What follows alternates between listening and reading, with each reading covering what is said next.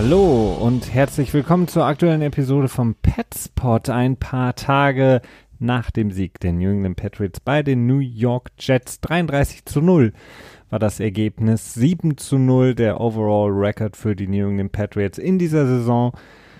Das heißt, sie haben mehr Siege errungen, Christian, und damit ein Hallo an dich, als sie Punkte im Schnitt zugelassen haben in dieser Saison. Äh, stimmt, bei 6,8 oder so liegt das Average, ne? Genau. Ja, hi Felix, hallo ihr äh, Super da draußen. mein, Äh, schönes Intro, was ich mir so spontan überlegt habe, ist, hast du direkt ähm, erstmal in Frage gestellt. Ja, weil ich, äh, weil ich immer nachdenken muss, weil eigentlich ist das, ist das 48 Punkte haben sie, glaube ich, insgesamt zugelassen, aber eigentlich müsstest du ja auch 14 davon abziehen, weil einer kam äh, durch den Muff-Punt von Olszewski in Woche drei gegen die Jets, glaube ich. Im ersten Spiel gegen die Jets war das und der andere war der Pick Six von Brady, wenn ich mich Yep. nicht völlig irre.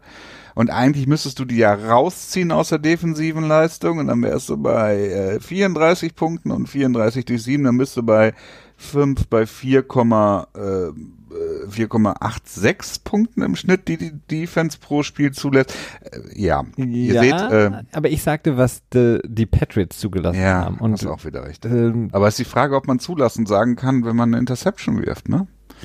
ja, das ist doch, ja- klar. Ja, ja, ja okay. Definitiv. Äh, Wir Wir, müssen jetzt keine semantischen Streitgespräche wir ähm, sprechen natürlich, äh, wie gesagt, über das Spiel der New England Patriots bei den Jets. 33 zu 0, das Ergebnis im Monday Night Game und natürlich auch über die Dinge, die sich danach zugetragen haben. Wir sprechen über Mohamed Sanu, der traded worden ist von den Atlanta Falcons.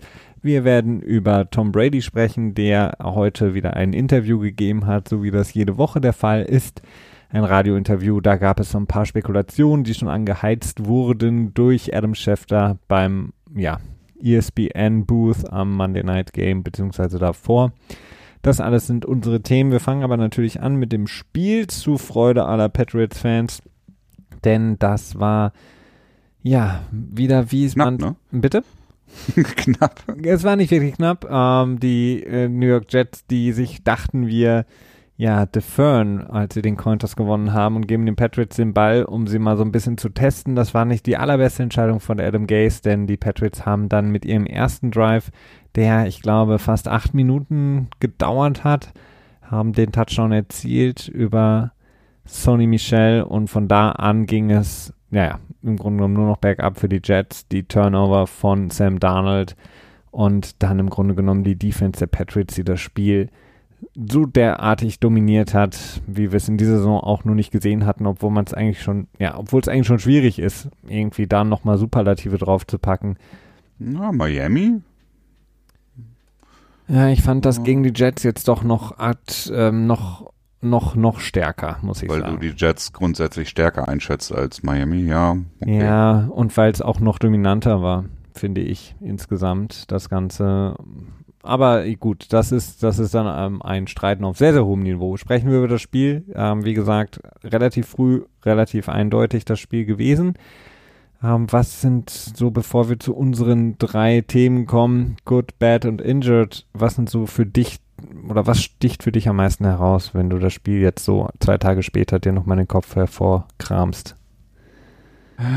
Dass ich extrem glücklich bin, dass ein weiterer Wide Receiver ähm, seinen Weg nach New England gefunden hat, denn die Offensive, äh, ja, ich, ich ja, Herr, habe, hätte, habe, weiß ich nicht mehr genau, das wird sich noch zeigen, aber ich hätte sehr starke äh, Bedenken gehabt, was die Offensive angeht, denn äh, das ist nicht so optimal, ne?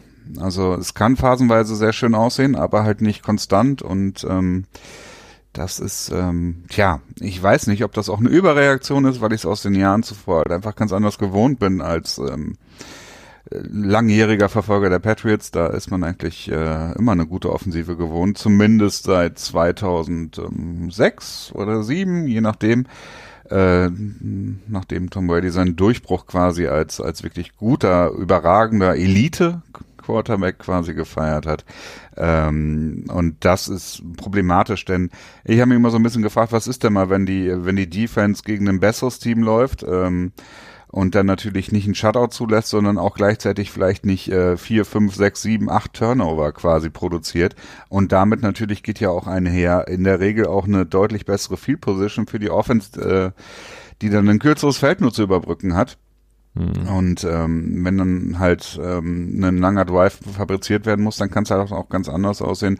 Nun war jetzt der erste Drive, wie du gerade schon gesagt hast, direkt eigentlich ein Paradebeispiel für den Patriots Drive, ne? 78 Yards und 16 Plays mit einem Touchdown das Ganze dann abrunden. Ähm, aber naja, das äh, haben wir auch oft halt nicht funktionieren gesehen, auch in diesem Spiel. Ja, wobei so ein bisschen, ähm, du hast recht, was die, die Ergebnisse angeht, aber dass der sozusagen der Cast-Off um Tom Brady war auch in den Jahren ab 06, 07 nie wirklich so, dass du gesagt hast, wow. Also das waren nie die großen Namen. Im Grunde genommen ist dieses Jahr nicht wirklich anders.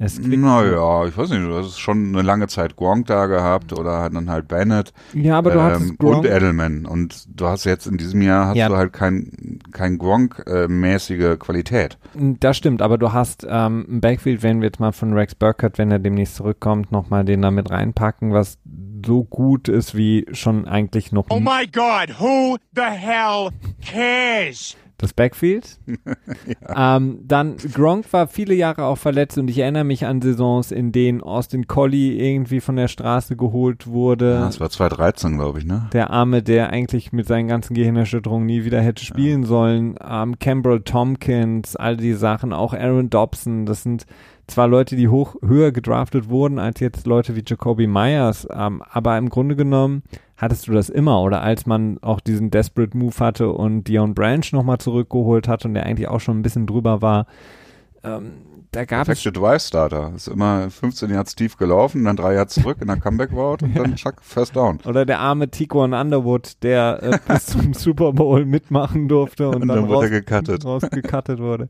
Also es war schon so, dass die Patriots noch nie, ähm, abgesehen von den Randy Moss Jahren, mit Tom Brady wirklich eine Offense hatten, die gespickt war. Also nicht umsonst wurden schon zu Beginn von Tom Bradys Karriere Tight Ends aus der Defense sozusagen rekrutiert, sprich Mike Rabel etc.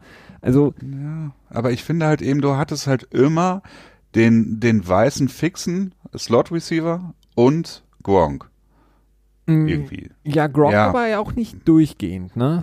Ja, aber du bist zumindest in das Jahr mit ihm hineingegangen. Ja, okay. Das, das, das, das ist, das, da gebe ich dir recht, aber was die Receiver sonst angeht, ich meine, ähm, wir können ja nur hoffen, dass, äh, wenn alles perfekt ausgeht, dass Josh Gordon jetzt schnell zurückkommt, vielleicht schon zum nächsten Spiel, ähm, dann Philip Dorsett, Julian Edelman natürlich als der Fix. Ja, dann sind eine Menge Waffen da, das stimmt. Nikhil Harry und Mohamed Sanu das ist dann schon wieder extrem gut. Also das ist dann wirklich ähm, bei weitem nicht. gut. Ja, so weit würde ich, glaube ich, noch nicht gehen. Da müsste ich mich erst an das Bessere überzeugen lassen, aber es ist auf jeden Fall ähm, beruhigend, würde ich es nennen. Ja, es ist auf jeden Fall ein tiefer Kader, sagen wir mal so, auf der Wide Receiver Position mit sehr, sehr viel Talent und vor allen Dingen auch sehr, sehr viel verschiedenem Talent, was ja extrem wichtig ist für die Patriots, um relativ ähm, so dass Josh McDaniels jede Woche einen Gameplan aufstellen kann, der kreativ ist, beziehungsweise der vor allen Dingen für den jeweiligen Gegner entsprechend gut oder sozusagen schwierig zu verteidigen ist. Und du hast dann sehr, sehr viele verschiedene Spieler. Du hast dann Edelman als äh, den klassischen Fixpunkt für Brady aus der Slot. Du hast Mohamed Sanu, der alle Positionen spielen kann, der auch in der Slot spielen kann, der auch Outside spielen kann. Und dann hast du eben Philip Dorsett, der, wenn er One-on-One -on -one gedeckt wird, mit einem Doppelmove, wie wir es gesehen haben, immer für Yards gut ist. Du hast ähm, dann Josh Gordon, der extrem großen Catch-Radius hat und in der Regel auch viele Bälle fängt.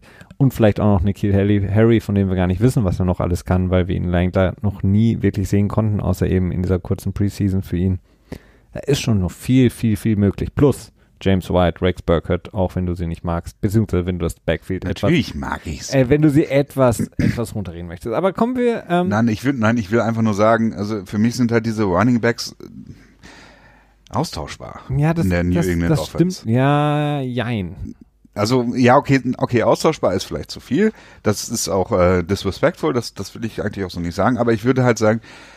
Äh, sie sind nicht schwer zu finden für die Patriots. Das ist das, was ich. Ja, aber sie sind vielleicht nicht schwer zu finden, was die Qualitäten angeht, aber sie zu implementieren, das dauert. Ich meine, James White hat Ja, gut, das dauert halt immer so eine Saison oder vielleicht Mindestens, auch zwei, ja. ne? Das stimmt, ja.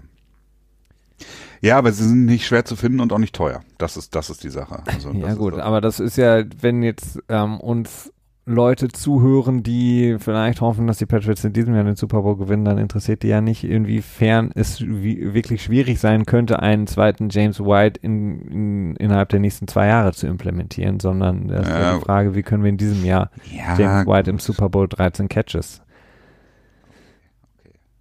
Kommen wir zum, aber ja, Losing Running Backs, die sind natürlich immer ein Problem, ne? genau. Komm- Entweder sie fummeln oder sie produzieren nicht. Genau. Oder sie äh, produzieren und fummeln dann nur in der ähm, Postseason, so wie The Garrett Blunt. Ähm, kommen wir zum gut, schlecht und verletzt. Fangen wir ähm, diese Woche mal ganz ja, straight an mit gut. Ähm, in dieser Woche wahrscheinlich relativ eindeutig, auch so wie in den letzten Wochen davor. Ähm, Defense, Defense und dann so ein paar andere Spieler. Ja, ähm, ich meine, ich glaube, in den letzten Wochen haben wir es, glaube ich, auch immer so gemacht, dass wir mit der Offense angefangen sind, weil es so schwierig ist, bei der Defense immer äh, einzelne äh, Spieler herauszupicken, beziehungsweise einzelne Spieler eher nicht zu picken für das Gute. So würde ich es, glaube ich, eher nennen. In der Offense, äh, tja, hm, ähm, Ja, Roberts? ja. Da Als, könnte man direkt den Bogen schlagen zu Defense, der, äh, ich glaube, zwei Snaps als Fullback hatte, die allerdings auch jetzt nicht wirklich erfolgreich waren. Ähm, ja, doch, er hat den Touchdown äh, bereitet von Sony Michel. War das nicht Elen Roberts und da war er nicht mehr mit drin? Nee, doch, er war als, ähm, als Fullback äh, in einem Touchdown von Sony Michel drin. Okay, ja gut, dann, dann äh, Asche über mein Haupt, das tut mir leid. Ähm, ja, ich weiß es nicht. Ich finde, Jules kann eigentlich auch genannt werden, aber der Drop, der war schon relativ mies. John Brady, eine durchschnittliche Performance. ähm, Ich tue mich ehrlich gesagt schwer. Also ich weiß nicht, Jacoby Myers vielleicht, aber auch nur, weil die Ansprüche an ihn, ihn nicht so hoch sind, wenn du mir folgen kannst. Ja, definitiv. Ähm, aber was bei ihm natürlich sehr, sehr interessant ist und äh, dass er einfach 100% sozusagen der Bälle gefangen hat, die zu ihm geworfen Mhm. wurde. Fünf von fünf, auch wenn es nur 47 Yards sind, aber immerhin, er hat alles gefangen. Ähm, zwei davon waren auch nicht leicht. Das heißt, da hat er wirklich einen guten Job gemacht. Ich würde Oh, halt Brandon eher, Bolden. Oh, Entschuldigung. ja, ich würde halt eher Dorset draufsetzen. Ähm, Ja, weil nicht nur wegen des Touchdowns, sondern auch, weil er sehr konstanter gespielt hat. Der Touchdown wirklich ein, hat er sehr, sehr gut gemacht. Gut, guter Catch insgesamt. Gegen den besten, auch wenn er nicht gut gespielt hat, aber gegen den besten Corner, Corner der So. Jets. oh, der ist so wurstig. Ähm, Also das ist so ein, so ein Fehleinkauf gewesen von den Jets. Also ich frage mich, ob die den nicht auf Injured Reserve setzen, damit sie nächstes Jahr cutten können und nicht noch riskieren, dass er sich verletzt in diesem Jahr. wir sprechen für alle, die es vielleicht nicht wissen, von Johnson, dem Cornerback der ähm, Jets. Letztes Jahr, glaube ich. Ne? Genau, für sehr, sehr Ja. viel Geld gekommen ist, einer der bestbezahlten auf der Position. Ähm, von daher, die würde ich auf jeden Fall draufsetzen. Ansonsten Brady, ich finde, insgesamt hat er gut gespielt. Ich würde äh, ihn schon auf die gute Liste packen diese Woche mal wieder. Ähm, denn wenn ich mir überlege, die auch wieder die Interference von Johnson gegen Jacoby Myers bei dem Doppelmove wäre ein Touchdown gewesen, denn Myers wäre durch gewesen. Ähm, plus der, ähm, dieser, ja, Bubble Pass da zu ähm, James White, der dann auch nochmal tripped up wurde, war auch sonst ein Touchdown an der Seitenlinie, als er da einmal kurz noch hängen geblieben ist mit seinem Schnürsenker in irgendeinem Gegner. Das heißt, dann wären es drei Ja. eigentlich sichere Touchdowns auch für Tom Brady gewesen in dem Spiel. Dann würde Pass für Sony Michel, äh, relativ in der zweiten Hälfte, glaube Ja. ich, der Screen Pass, ne? der wäre Der auch hätte auch, wobei weit- ich habe hab die All 22 noch nicht gesehen. Ähm, das ESPN, oh, die Übertragung von denen war relativ mies, was was Wiederholungen angeht. ja, Ähm, äh, aber das sah auch sehr vielversprechend aus. Ein Dritter und Zehn oder so oder zwölf oder so war das, glaube ich, ne? Ja, das heißt im Grunde genommen, das, was Brady gemacht hat, hätte auch Ja. gut für mehr als 250 Yards und einen Touchdown, eine Interception gereicht. Also es hätten auch 400 Yards knapp und äh, drei Touchdowns sein können, wenn man diese Pässe eben mit reinrechnet, die nicht ihm anzukreiden sind. Aber ähm, naja, von daher Der Fahrradkette. hat er da einen guten Job gemacht, würde ich ihn diese Woche mal wieder, weil wir ihn ja auch in den letzten Wochen häufig ähm, als eher, naja, Game Manager als äh, Game Changer angesehen hatten, mal wieder auf die gute Liste packen in der Offense. Quasi der Jimmy Garoppolo von New England? Na, ist ein bisschen mehr als der Jimmy Garoppolo. ähm, ansonsten äh, von der guten Liste nicht Offense würde ich schon ganz gerne ähm, Doch, ich bin noch Offense. Brian Offen- Bolden ja. glaube ich, gerne draufpacken. Also der, der Catch war schon ordentlich, richtig ordentlich, äh, an der Sideline, Backshoulder, äh, durch einen Receiver im Prinzip auch noch durch. Das hätte im Prinzip meines Erachtens auch pass interference sein können, müssen, sollen. Also zumindest so, wie es gepfiffen wird. Oder siehst du was anderes? Ja, ich bin mir da nicht ganz sicher. Der Ball war ähm, bis von Brady eigentlich für den Backshoulder ein bisschen zu Ja. weit äh, in die Mitte, also ins Feld Ja, der reingeworfen. Pass war zu, also zu kurz, der Pass war nicht gut. Ähm, wenn er, wenn er Brian Bolden geleadet hätte, hätte es vielleicht sogar deutlich mehr werden können, wenn nicht sogar ein Touchdown, ne? Also insofern, äh, ich finde schon erstaunlich, wie, wie gut der, der zweite Stint von Brandon Bolden oder eigentlich im Prinzip schon vielleicht zehnte Stint, so oft wie er gecuttet wurde in seiner Karriere bei den Patriots, ähm, wie gut er ist. Also deutlich anders als, als seine erste Phase, wo er bei den Patriots war von, oh Gott, ich weiß gar nicht, wann ist der? 2013 oder so bis 2016 oder? Weißt du das? Könnte sein, könnte aber auch zwölf schon gewesen sein, Ja. als er ins Team kam. Ja, er, er spielt sehr, sehr gut. Er hat offensichtlich relativ wenig, also er muss, glaube hat ich denke, das Gefühl, relativ wenig beweisen momentan. Ähnlich wie Jamie Collins ähm, spielt er relativ befreit, wenn man das vergleicht mit den Jahren zuvor, bei, als er Mhm. bei New England war. Dieses einmal in, zu einem anderen Team gehen und wiederkommen, scheint offensichtlich zu helfen. Ja, das ist ein guter Ähm, Trick von Bill, Bill Belichick. Ja. War Auch bei Pat Chung war es ja auch ähnlich, ne? Genau, Pat Chung, der das eine Jahr, glaube ich, nur in Philly war, ähm, wirklich eine Enttäuschung war in New England, bei den Eagles auch nicht wirklich großartig gespielt hat und dann zurückkam und einer der wirklich sehr, sehr, sehr vielseitigen, sehr, sehr, sehr guten Strong Safeties jetzt in der Liga ist. Und ähm, den, der ja auch das Spiel jetzt gar nicht gemacht hat, das zweite Spiel ausgesetzt hat, das heißt, der kommt ja auch noch demnächst zurück. Kommen wir gleich noch drauf, wenn wir über die Defense sprechen. Aber du hast vollkommen recht, Brandon Bolden spielt sehr, sehr, er scheint sehr, sehr viel Spaß zu haben momentan. Ähm, er hat sich auch sehr, sehr gefreut, äh, können wir nachher vielleicht noch drüber sprechen, über seinen Intended Fall Start, ähm, als ähm, er da in der Coverage war für den Punt. Von daher scheint er, scheint er Spaß zu haben, ihm scheint es zu gefallen, seine Rolle zu gefallen, auch die Rolle, dass er im Grunde genommen sehr, sehr viel eingesetzt wird, ein sehr, sehr wichtiger Faktor ist. Ja, scheint ihm gut zu tun. Ich habe sonst noch für die gute Liste ähm, nicht Offense, sondern Special Teams Jake Bailey. Der gefällt mir wirklich, wirklich sehr, sehr gut, muss ich sagen, diese Saison. Ähm, der Panther der Patriots, der sich durchsetzen konnte. Er macht wirklich einen sehr, sehr guten Job, finde ich. Sowohl was Ja. seine, was seine, seine ähm, Punts insgesamt angeht, was die auch, wo viele gesagt haben, er hat Probleme, was die Genauigkeit angeht, also die Dinger dann auch eben innerhalb der 10-Yard-Linie, nicht nur in, in, inside 20 Yards, sondern auch wirklich so nah wie möglich an die Goal-Line zu schicken. Ähm, das macht er wirklich sehr, sehr gut. Und dass er 60 Yards, mehr als 60 Yards panten kann, das ähm, wissen wir, aber er scheint wirklich einen sehr, sehr großen Schritt gemacht zu haben, was seine ähm, äh, Genauigkeit angeht. Ja, war nicht auch wieder ein Punt dabei, der so ein bisschen geschenkt war? Also der, ich meine, aus der eigenen Endzone oder so relativ weit äh, tief im eigenen Feld und dann nur so 30 Yards oder sowas? Ja, er hatte ein Jahr, der war irgendwie so 35 Yards, also der war irgendwie nur Ja. so bis zur Mittellinie knapp. Äh, Ja, das ist halt die Sache. Also ja, ich gebe dir völlig recht. Ähm, er hat verdammt viele richtig gute Punts, äh, aber ich finde halt auch doch immer wieder zwischendurch welche, die halt so richtig mies sind. Ne? Und ähm, ja, können wir jetzt drüber streiten, ob, ob das für die gute Liste reicht oder nicht. Ähm, ich will mich da nicht, nicht querstellen, aber ich weiß nicht, ob ich ihn draufpacken Ich würde. frage mich halt auch manchmal, ob manchmal nicht auch, ähm, vor allen Dingen in so einem Spiel, Belichick nicht dann auch so ein bisschen gambelt und ihm sagt, kick ihn mal ein bisschen kürzer, mal gucken, ob wir nicht irgendwie einen Fumble kreieren können dadurch oder ähnliches.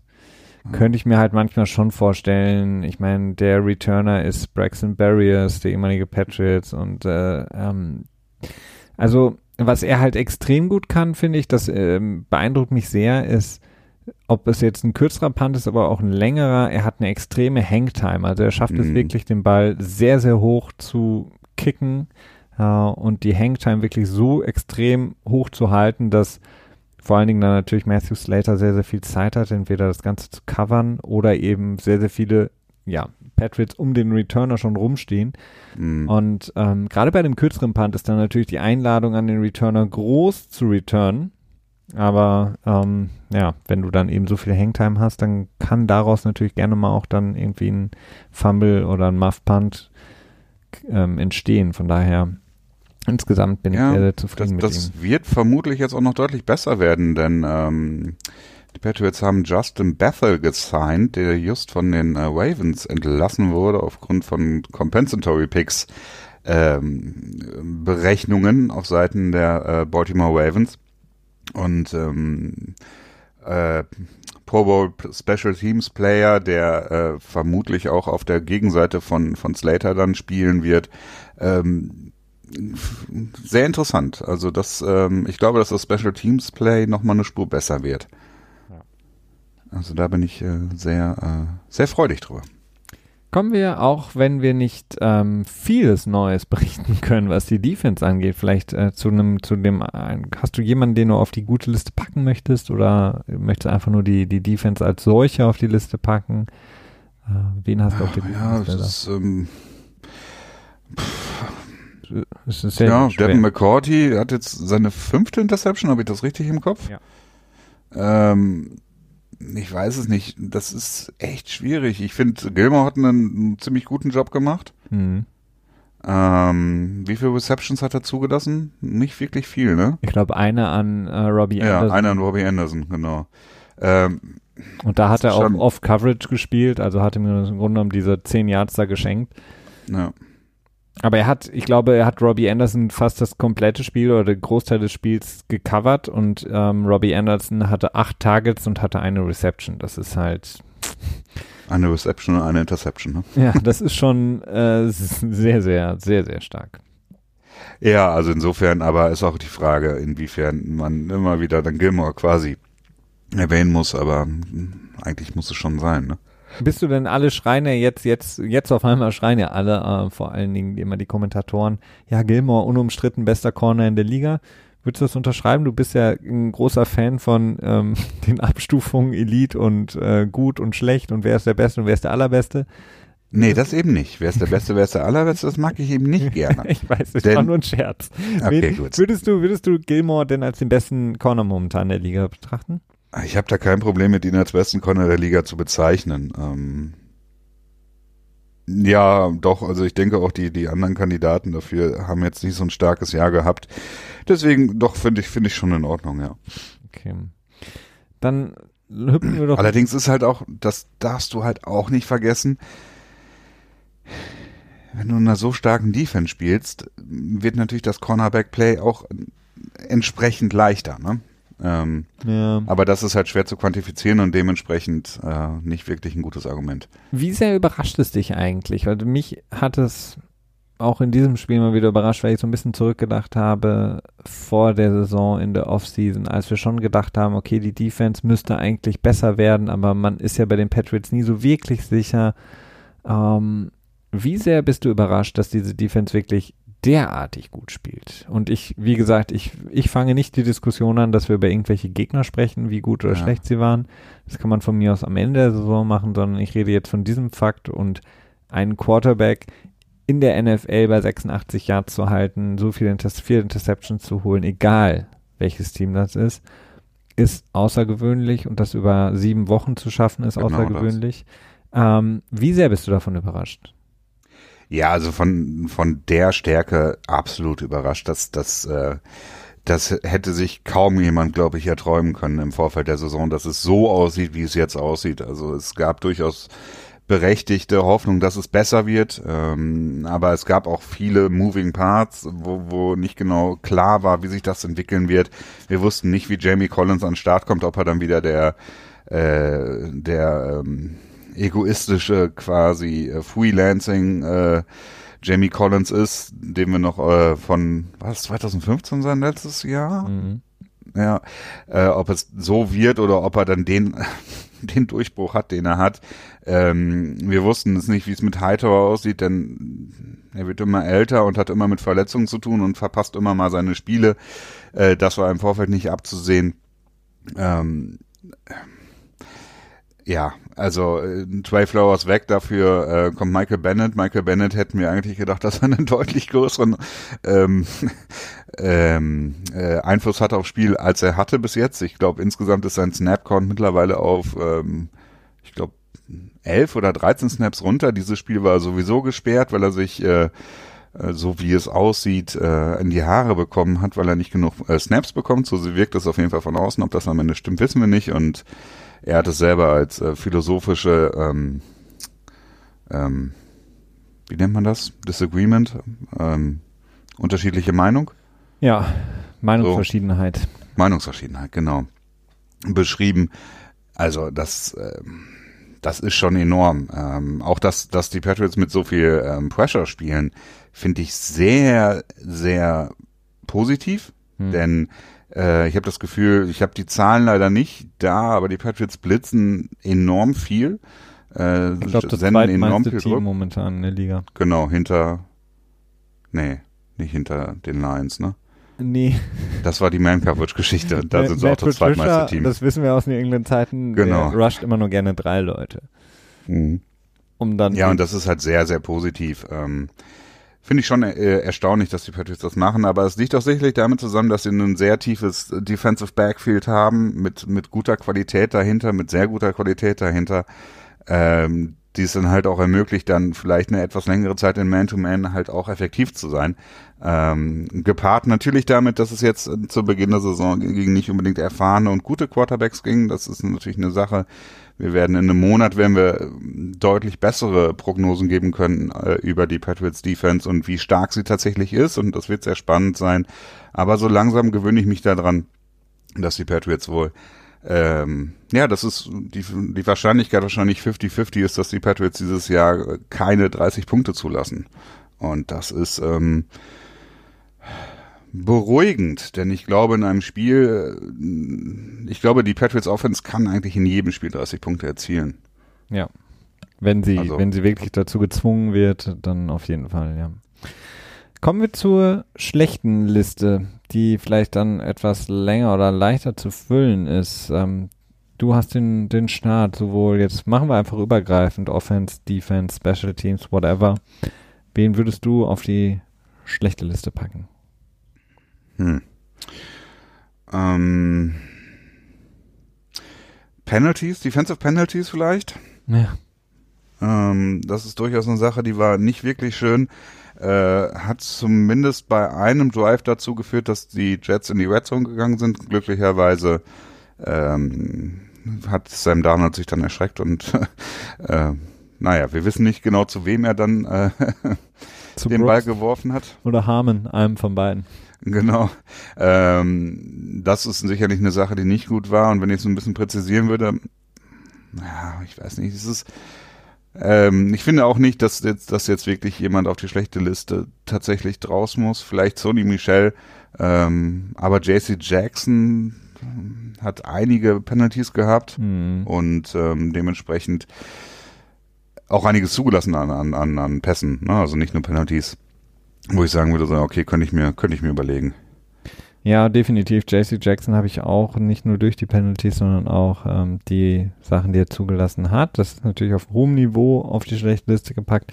Auf der anderen Seite würde ich ganz gerne Marshall Newhouse aufpacken, der wieder mal sehr, sehr viel zugelassen hat ähm, als der Left Tackle und ich hoffe wirklich sehr, dass Isaiah Wynn zurückkommen kann, dass Isaiah Wynn für das Finale der ja, äh, dieser Saison für die äh, Postseason dann fit sein kann, ähm, wirklich auch fit bleiben kann. Denn das, was ich von ihm zu Beginn gesehen habe, lässt mich doch hoffen, dass er das nochmal auf ein neues Level hebt. Und ähm, ich habe so ein bisschen das Gefühl, seitdem sehr Win raus ist, ist insgesamt die Offensive Line auch schwächer geworden, weil einfach ein sehr, sehr starkes Glied in der Kette weggebrochen ist. Und Marshall News macht es okay, glaube ich, für das, was er kann macht er einen guten, genau das, ja. soliden Job, aber wenn er gegen einen guten Pass-Rusher antreten muss, One-on-One, -on -one, keine Hilfe hat, ja, wird es mir doch ein bisschen zu schnell zu heiß für Brady da hinten. Ja, das ähm, würde ich auch so unterschreiben. Ich finde nur, dass Newhouse im Prinzip nicht kritikfähig ist, denn es ist, ähm, es ist eine Bredouille, in der die Patriots waren. Sie mussten, haben irgendeinen Tackle von der Straße aufgelesen und er ist keine Katastrophe und das ist für mich eigentlich schon Grund genug, ihn auf eine gute Liste zu setzen, würde ich jetzt mal so. Verstehst du, was ich meine? Ja, ich verstehe schon, ja. Deswegen ähm, sag ja, das ist, man, ja. er macht das, was er, was er machen soll, macht er okay. Die Frage ist halt nur, wie, wie gut ist okay, wenn es dann wirklich äh, in die entscheidenden Spiele in dieser Saison geht, vor allen Dingen dann, wenn es in die AFC Playoffs geht, ähm, Championship Game etc wovon wir mal ausgehen, ja, dann. Aber da ist tatsächlich, da hoffe ich natürlich auch massiv darauf, dass Isaiah Wynn zurückkommen kann und ja. ähm, das Level of Play nochmal anheben kann. Und ich gehe auch ehrlich gesagt davon aus. Also ähm, ich sehe die Wahrscheinlichkeit dafür sehr, sehr hoch. Ja, es ist halt einfach wichtig, weil wenn es ein enges Spiel ist, wir haben das in dieser Saison jetzt ja nur einmal so wirklich erlebt, zum Beispiel in dem Spiel gegen Buffalo, es war dann schon so, wo du gedacht hast, okay, die Offense muss jetzt mal was zeigen. Und wenn ich mir das so, wenn ich das so ein bisschen tradiere auf die, auf die Postseason und du hast dann ein Spiel, das eng ist, äh, meinetwegen das AFC Championship Game und du musst jetzt scoren, du musst jetzt was machen. Und dann hast du irgendwie den Left Tackle, der die Millisekunde dem, dem Block nicht erhalten kann, Strip Sack, all das, was wir schon erlebt haben, das wäre halt sehr, sehr ärgerlich, wenn es daran dann scheitern sollte. Von daher, hoffe ich da mal sehr auf Isaiah Win. 2015 Style. Ja. ja. Sonst noch jemand bei dir auf der Liste? Ja, Sony Michel. Hast du ja gesagt, genau. Ja, aber noch nicht erläutert, ne? Nur so in den Raum geworfen. Möchtest du es erläutern? Ähm, ach so. äh, ja, ich weiß nicht. Das ist, es ist echt sehr frustrierend, wenn man ihn sieht. Das ist natürlich auch, liegt natürlich einfach daran, wo er gedraftet wurde. Ähm, ist es für mich auch noch immer noch nicht klar, wer Sony Michel als, als Spieler ist. Also nachdem er in der letzten Woche einigermaßen viele Bälle gefangen hat und im Passing Game ganz gut ähm, ja, produziert hat, hat er in diesem Spiel einen, möglichen Touchdown, wir hatten eben schon kurz angesprochen, den Screen Pass gedroppt. Ähm, gut, auch das kann immer mal passieren, so, ne? Ist jetzt auch noch nicht unbedingt das, der Weltuntergang. Aber seine Rushing-Fähigkeiten, ähm, auch wenn sie mit der Offensive Line natürlich auch zusammenhängen, sind ähm, mäßig. Und das ist halt die gleiche Geschichte, da hatten wir uns auch schon ein paar Mal drüber gestritten, als du sagtest, dass ähm, Legarrette Blunt so gut in den Playoffs war und ich mir dann einfach gesagt habe, ja gut, okay, aber da kannst du dann halt auch mehr oder weniger super viele Menschen hinstellen, Spieler hinstellen, die das ähnliches, also ähnliche Running Back Erfolge quasi erzielt hätten und so sehe ich das jetzt auch mit den drei Touchdowns von Sony Michel und würde ihn trotz dessen auf die schlechte Liste packen. Also meinst du, es war eher so ein Jonas Gray-Moment in das Spiel? Wir hoffen mal. Das ist das perfekte Beispiel. Er ist in einem Spiel wasch dafür, ich glaube, 203 Yards gegen die Colts und im nächsten Spiel Vier Touchdowns. Er, ja, Im nächsten Spiel spielt er noch irgendwie fünf Snaps und danach ist er irgendwie äh, gecuttet worden und arbeitet in irgendeiner, keine Ahnung, Frittenschmiede oder so. Ja, er ist zu spät zum Meeting gekommen. Deswegen hat er das darauffolgende Spiel nicht gespielt und von da an Stimmt. hat er nie wieder gespielt, Jonas Gray damals. Ähm. Ja. Ja. ja, ich. Also das ist so, diese, diese diese Short-Yardage-Geschichten, ähm, davon produzieren die Patriots halt im Jahr super viele Situationen, wo sie in der Fünf-Yard-Linie ähm, des Gegners stehen. Und da ist dann für mich, äh, das ist so, klar, das erfordert auf jeden Fall Skill. Das ist immer schwierig. Das muss ich auf jeden Fall erwähnen, weil das sonst völlig äh, abwertend klingt. Aber es gibt sehr viele Running Backs, die das können. Und das ist nicht das, was ich erwarte von dem, also ja. ich erwarte mehr von einem Running Back, der in der ersten Runde gedraftet wird. Ja, er ist mit Sicherheit, was seine Elusiveness angeht oder seine Big Play Ability nicht unbedingt First Round Talent, da gebe ich dir definitiv recht. Also ähm, da gibt es andere äh, Backs in der Liga, die das deutlich mehr ähm, haben. Insgesamt ist es aber auch, das Running Game ist halt auch ein totaler, kompletter Team-Effekt. Mhm. Und ähm, da gehört die O-Line dazu, vor allen Dingen, da gehört der Quarterback dazu, der das Ganze liest und vielleicht die Protection ändert, beziehungsweise die äh, das Play-Calling dann nochmal auf dem Feld ändert. Dazu gehört bei den Patriots extrem ein Fullback, die beide jetzt ausgefallen sind, auf IR gelandet sind. und was auch, was natürlich richtig ist, was du sagst, es gibt viele Running Backs, die eben diese Short Yardage Sachen können. Es gibt aber auch, und das haben wir in dieser Saison schon so häufig gesehen, wie viele Teams schon an der Goal-Line gescheitert sind, wenn sie den Touchdown brauchten, wie viele Teams schon an der Goal-Line gescheitert sind mit ihrem vierten Versuch, etc. Na gut, das sind die Patriots aber auch, ne? Ja, aber ähm, die Chance ist deutlich höher dank Sony Michel, finde ich. Ähm, es gibt sehr, sehr viele auch andere gute, gute Running Backs oder Running Teams, die's, die da deutlich mehr Probleme haben. Von daher bin ich zumindest, was das angeht, happy, dass er diese Sachen verwandelt, weil auch das ist so eine Sache, Ja. du möchtest da nicht scheitern, genau in diesem Natürlich, Moment. Und ja. Ich kann damit leben, wenn er nicht 120 Yards läuft. Ich kann damit leben, wenn er nicht ähm, jeder, wenn nicht jeder sechste, siebte Run quasi durchbricht und selbst 16, 18, 19, 20 Yards lang ist. Damit kann ich leben, wenn er das nicht produziert, solange er in den Momenten, in denen es um sechs Punkte geht, da ist und das produziert. Und insofern Nee, würde ich dir ich leicht widersprechen. Nee, damit kann ich nicht leben, denn ähm, die Offensive hat nicht das Potenzial, um nur über das Pass Passing Game äh, konstant über verschiedene über die gesamte Saison offensiven Erfolg zu erzielen. Sie braucht ein respektables Laufspiel, um unter Umständen natürlich auch mal ein bisschen Play Action aufzuziehen, ähm, um die Defense ehrlich zu halten, wie es dann so schön heißt. Ja, aber Und das ist meines Erachtens äh, bis jetzt äh, Das Naja. Play-Action-Spiel von den Patriots funktioniert. Es hat auch einfach nur so ein bisschen gelitten, weil die Receiver sich trotz Play-Action nicht wirklich frei machen konnten. Du, die, die Defense, Ja. um es ehrlich zu halten, wie es so schön gesagt wird, immer, die respektiert den Lauf auch, wenn er Ja, dreimal hintereinander für sieben Yards geht. Und die sind respektieren, das, dreimal hintereinander für sie. Ach so, also wenn, insgesamt. ja, will sagen, Ja. keine Ahnung, er, er produziert, sagen wir mal, in zwei Läufen sieben Yards, dann respektiert die Defense schon auch das Laufspiel, wäre wenn du wenn er das produzieren würde. Das hat er ja auch schon. Das kann er auch, glaube ich. Ja. Also ähm, Ja.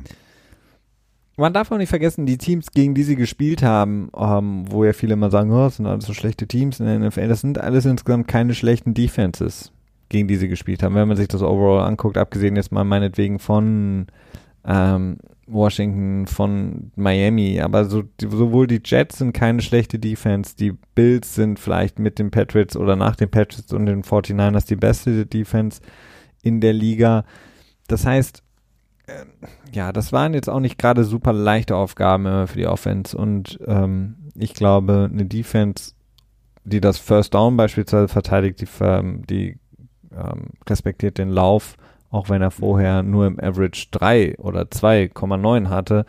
Ähm, von daher mache ich mir darum nicht so Ja, das kann sich halt mit der Zeit auch ändern. Ne? Also ich glaube, diese Geschichten sind Sachen, das sind eher so Langzeittrendgeschichten. Wenn du über drei, vier Wochen ein äh, wirklich miserabel, äh, miserables Laufgame hast, dann ändert sich das ja auch insofern schon, dass du auch anderes Personell bekommst, Pers also Personell, also andere ähm, Personaleinheiten quasi dann der Defense aufs Feld geschickt werden, ne? dass du dann eher gegen leichtere Boxen gehst ja. und ähm, und dann auch darauf gecoacht wird in der Woche da, äh, da auf das Spiel hin, dass gesagt wird, okay, äh, lass den Lauf ein bisschen außer Acht und und geht eher so ein bisschen safe in Richtung Play Action und das ist glaube ich eine Sache, die sich dann eher über Wochen zeigt und nicht ähm, ja, nicht in einem Spiel selbst. lass es sozusagen kommen. Ich meine, wir haben es letztes Jahr gesehen gegen die Chargers, die Erfolg hatten gegen eine Run-Heavy-Offense mit den Ravens und dann gesagt haben, wir machen das gleich gegen die Patriots. Und dann haben die Patriots halt einfach gesagt, okay, wir laufen stumpf. Und wenn, wenn sie dann einfach stumpf laufen und die Spiele gewinnen in den Playoffs, bin ich absolut fein damit. Ja, mir geht's am Ende auch nur darum zu gewinnen. Das ist ähm, Style Points sind äh, zweitrangig. Ähm, die sind äh, quasi äh, Bonuspunkte und nicht äh, das Ziel. Bonus war auch, dass sich, glaube ich, so keiner wirklich verletzt hat, zumindest keine schweren Verletzungen. Abgesehen von den üblichen Schrammen und Macken habe ich keinen auf meiner äh, Verletztenliste diese Woche. Geht mir ähnlich. Es gibt halt nur so ein paar Weh, Wehwehchen, Aber, würde ja, ich es tatsächlich mal nennen, die noch so rumhängen. Äh, du hast eben Gordon schon angesprochen, Patrick Chung, der ähm, er hat ein Spiel ausgesetzt, dann hat er vorletzte Woche gespielt und ist wieder ausgesetzt. Hab ich das Ja, aber er hat auch nicht ganz gespielt. Er hat relativ kurz dann nur Ja. gespielt gehabt. Ja. Ja. Also insofern, das sind alles Dinge, die sind, glaube ich, eher so Kurzzeitgeschichten äh, und das ist äh, verkraftbar. Ähm, jetzt, ja, doch, denke schon, das ist verkraftbar. ja, äh, Rex Burkhardt kann man vielleicht noch läng, äh, nennen, der kurz davor steht, auch wieder zurückzukommen. Und die beiden Tight Ends Lacoste und Izzo, die dann vielleicht mit Ben Watson oder vielleicht wird auch noch mal wieder einer gecuttet, denn wir kommen gleich noch mal zu den Roster Moves, wo ja noch was passieren kann. Kommen wir vielleicht dann ähm, jetzt einmal zu dem großen Trade, Christian, der dann kurz nach dem Spiel passiert ist, als die New England Patriots sich einigen konnten mit den Atlanta Falcons. Wir haben es gestern im ähm, NFL Tuesday natürlich auch schon besprochen ähm, Rutgers Produkt, das heißt Bill, Bill Belichick mag es sehr, Mohamed Sanu, man hörte, dass sie schon lange, lange Zeit an ihm dran waren, es aber immer nie wirklich realisieren konnten, wahrscheinlich weil sie gesagt haben, so viel Geld wollen wir nicht bezahlen für einen Wide Receiver. Haben es jetzt geschafft für einen 2020 Zweitrunden-Pick, haben sie ihn geholt, Mohamed Sanu, damit jetzt schon im Training heute bei den Union Patriots. Und wir werden sehen, inwiefern er vielleicht, kommt auch auf die Verletzungen an, die wir gerade eben angesprochen haben, eingesetzt wird gegen Cleveland. Aber auf jeden Fall, so wie ich das sehe, für die Patriots ein sehr, sehr guter, sehr, sehr guter Trade, ein sehr, sehr guter Wide Receiver, der in dieser Situation im Jahr zur Verfügung stand. Ja, auf jeden Fall. Also ich bin auch sehr zufrieden damit. Ähm, Sanu ist ein wichtiges Teil für die Offensive der in, auf vielen, in vielen Bereichen wahrscheinlich wird helfen können. Ähm, ganz speziell finde ich äh, beeindruckend die Separation, die er generieren kann. Das ist, äh, ich glaube, eine Stat, die werdet ihr wahrscheinlich auch schon irgendwie mitbekommen haben, wenn ihr ein bisschen bei Twitter unterwegs seid, dass er ähm, irgendwie die meiste Separation quasi äh, generiert hat in der ganzen Liga mit minimal 20 gefangenen Pässen oder so. Irgendwie in diese Richtung. Ich glaube, 3,7 Yards hatte er dort gehabt. Ähm, Gerade das ist was, was für die Patriots extrem wichtig ist, meines Erachtens, wenn sie gegen gute Defenses laufen, die äh, gut Man-to-Man -Man spielen können.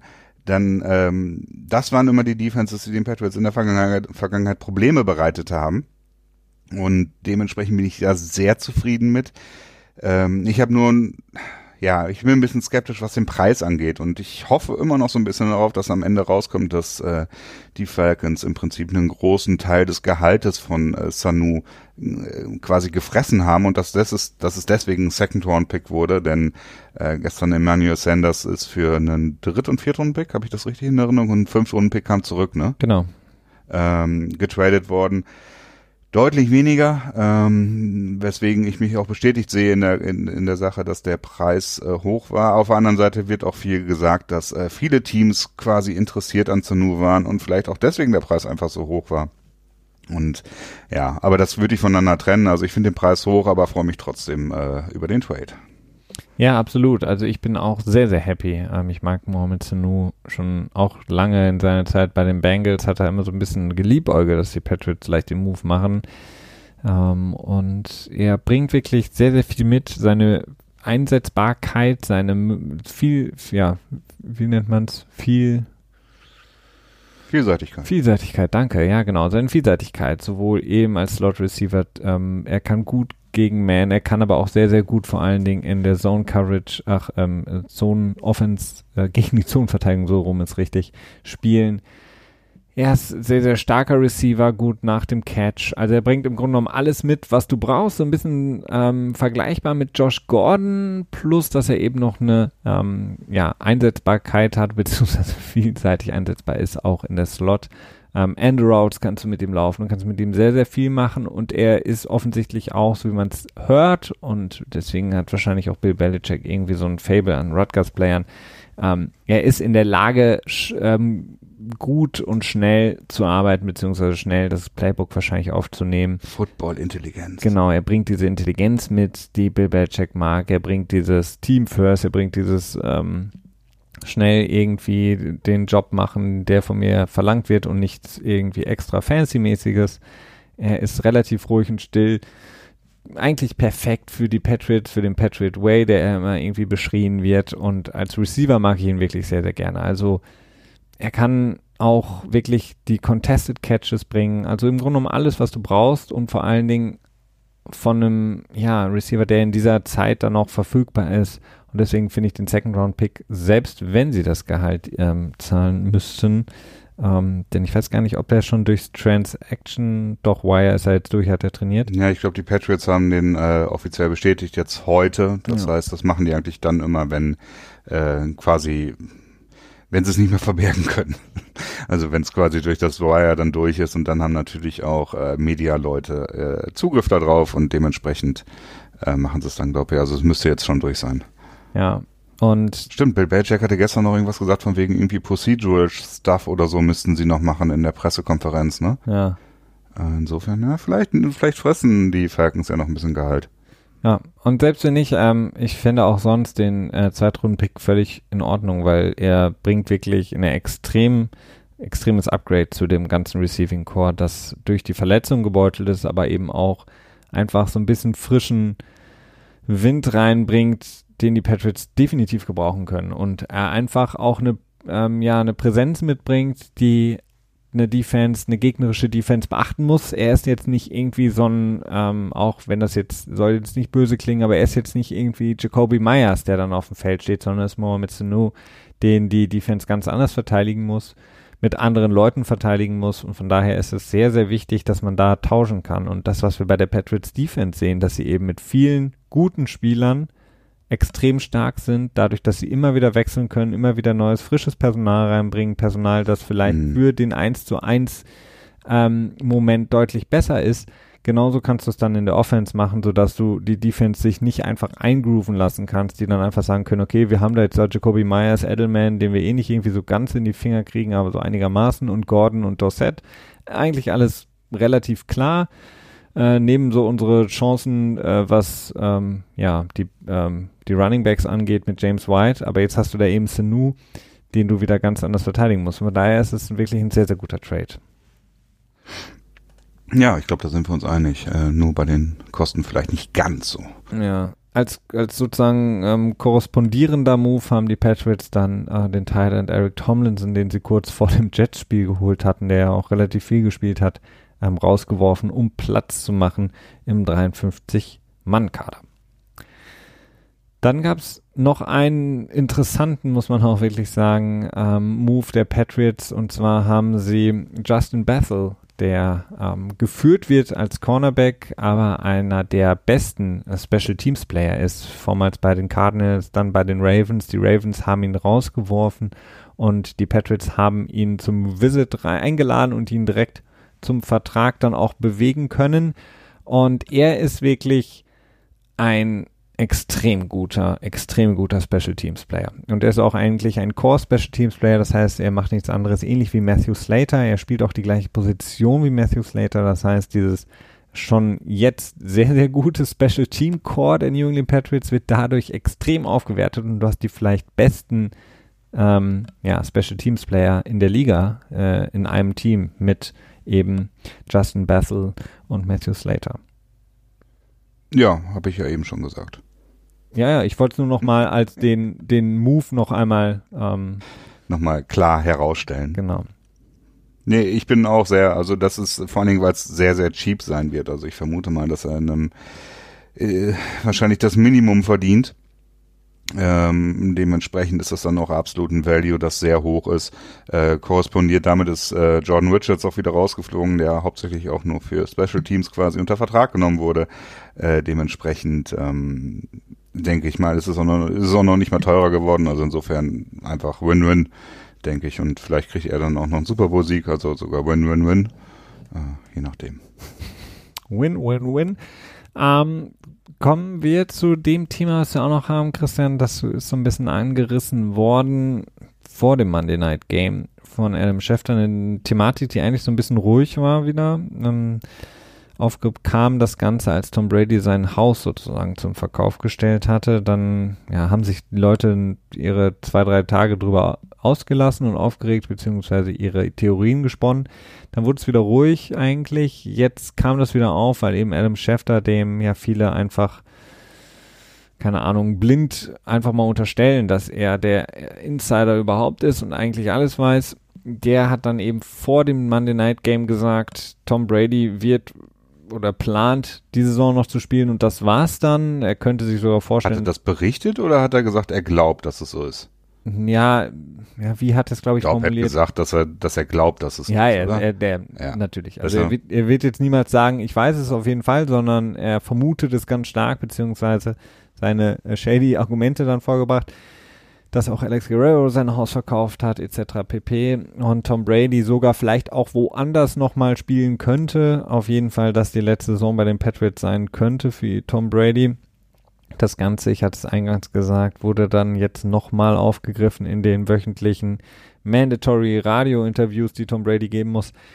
Da wurde er auch nochmal gefragt und da hat Tom Brady dann auch, wie man es eigentlich auch von Tom Brady kennt, relativ, naja, nichtssagend geantwortet, indem er einfach sagte so, naja, also ich habe jetzt da den Vertrag und danach weiß ich noch nicht, was dann passiert. Also keine Ahnung. Und dann Grunde genommen alles offen gelassen.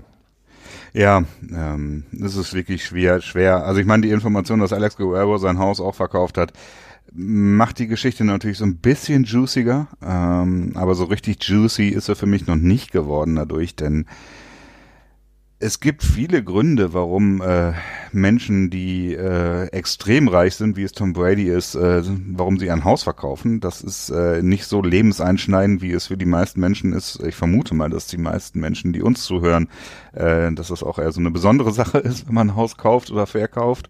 Ja. Ähm, bei Alex Guerrero, keine Ahnung, vielleicht zieht er einfach ins Gasthaus von Tom Brady ein oder so. keine Ahnung.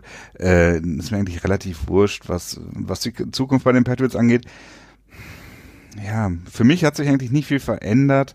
Äh, zum einen ist es für mich schwer vorzustellen, wie es aussieht. Zum anderen sehe ich Indizien dafür, denn der, der Kader der Patriots ist schon,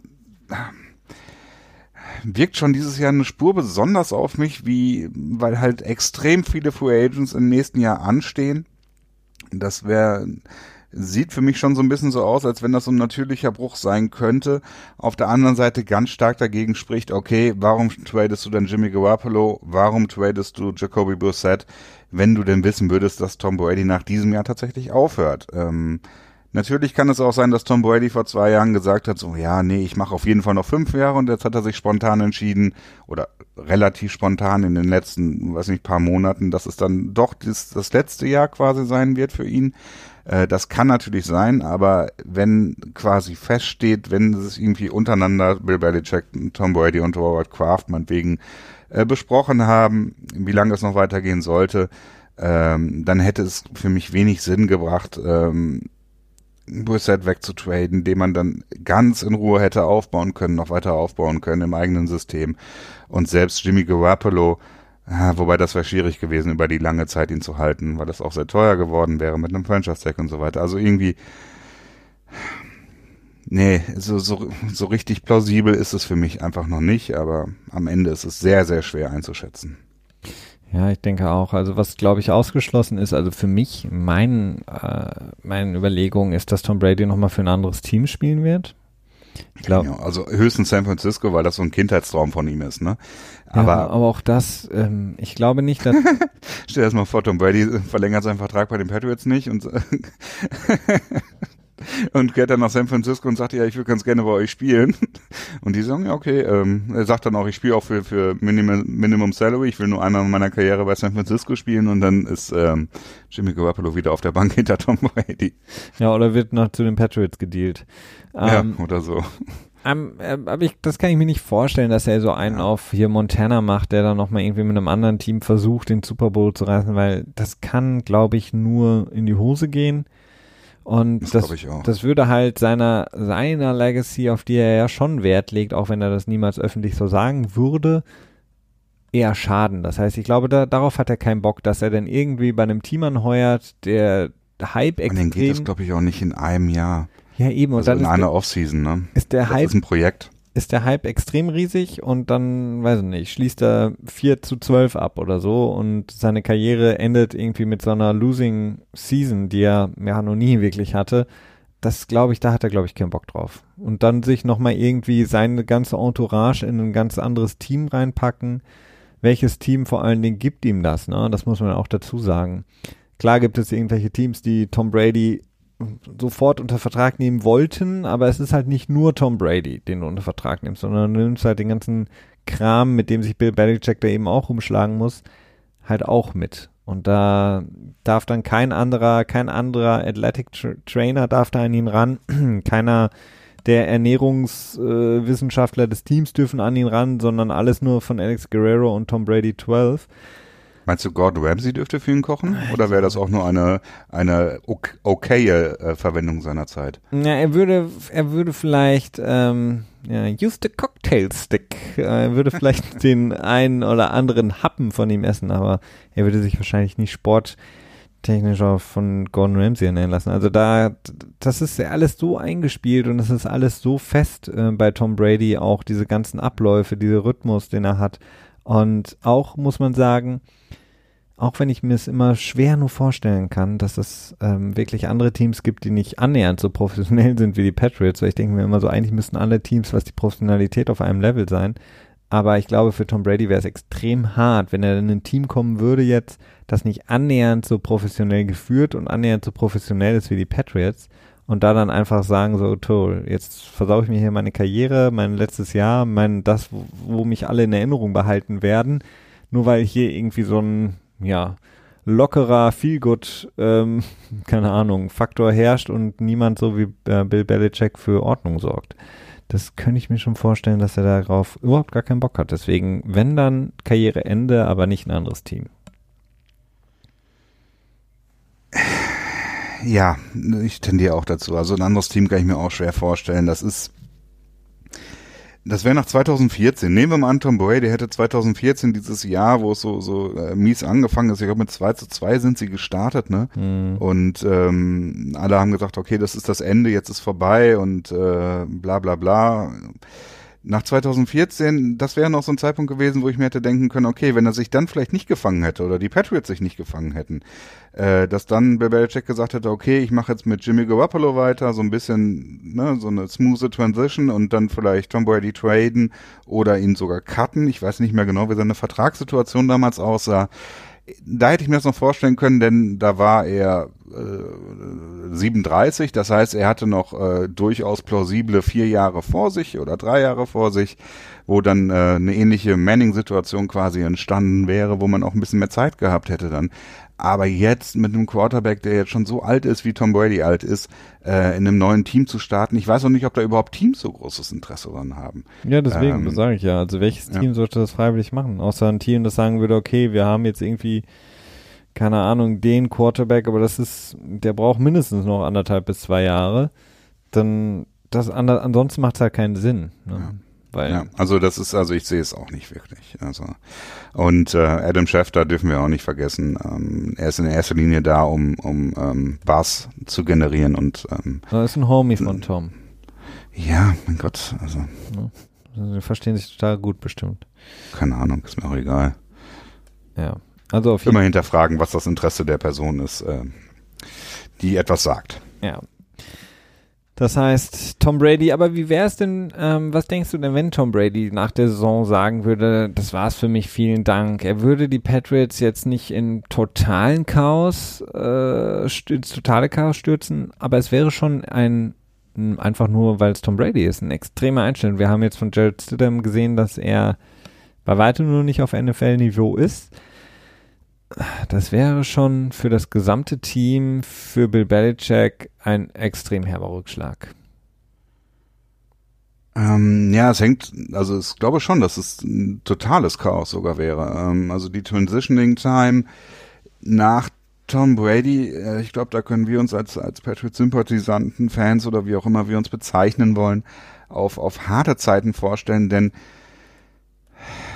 ja, ich, ich glaube nicht, dass es, äh, dass Bill Belichick so gut ist, dass er quasi aus, aus nichts äh, so viel Erfolg äh, zaubern kann. Und ähm, das Team ist, ich habe das Gefühl, dass das Team extrem hochgecoacht ist und sehr viel overperformed wird von, von den Spielern, also sowohl in der Defense als auch schlussendlich in der Offense. Mhm. Und äh, wenn du dann einen Quarterback hast, der nicht auch dieses dieses mentale Level mitbringt, das Tom Brady mitbringt, dann wird das, glaube ich, ganz schön schwierig. Und boah, da graut es mir schon ein bisschen vor. Schon ein bisschen strange irgendwie, diese Vorstellung. Ne?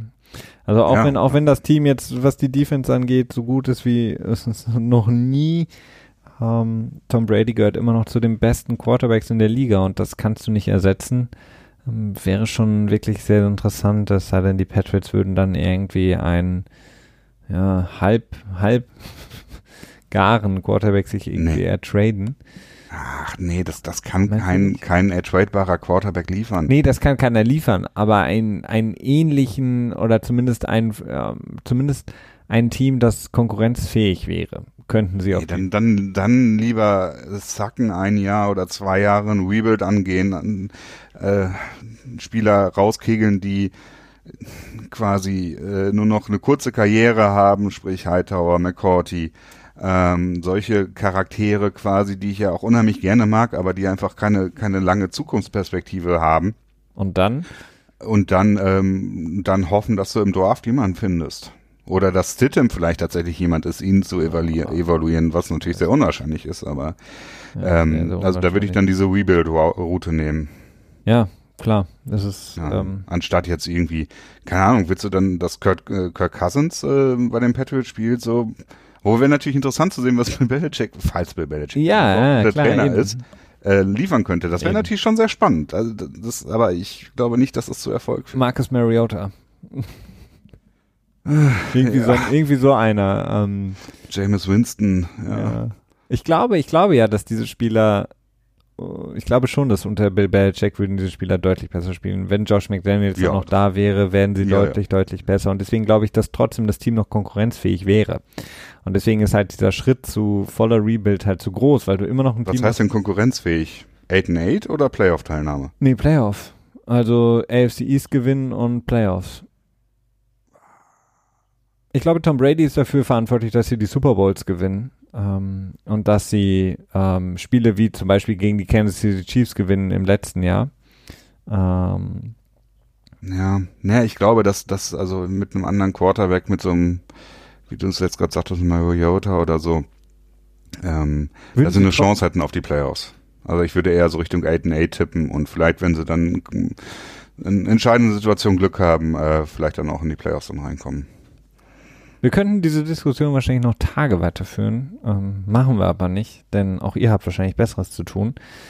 Ähm, Christian, wir können vielleicht noch einen kurzen Ausblick als Abschluss der heutigen Folge machen, denn das Spiel der Cleveland Browns steht an. Der New England Patriots zu Hause gegen Cleveland ein spätes Sonntagsspiel, äh, nicht ganz so spät, denn ähm, äh, wir erinnern uns, die Zeit wird umgestellt am Wochenende. Das heißt, für uns sehr, sehr angenehm, die wir hinter der Zeitverschiebung etwas leiden ähm, was die amerikanischen Sportarten angeht. Das heißt, 9.25 Uhr ist Kickoff gegen die Cleveland Browns. Was erwartest du?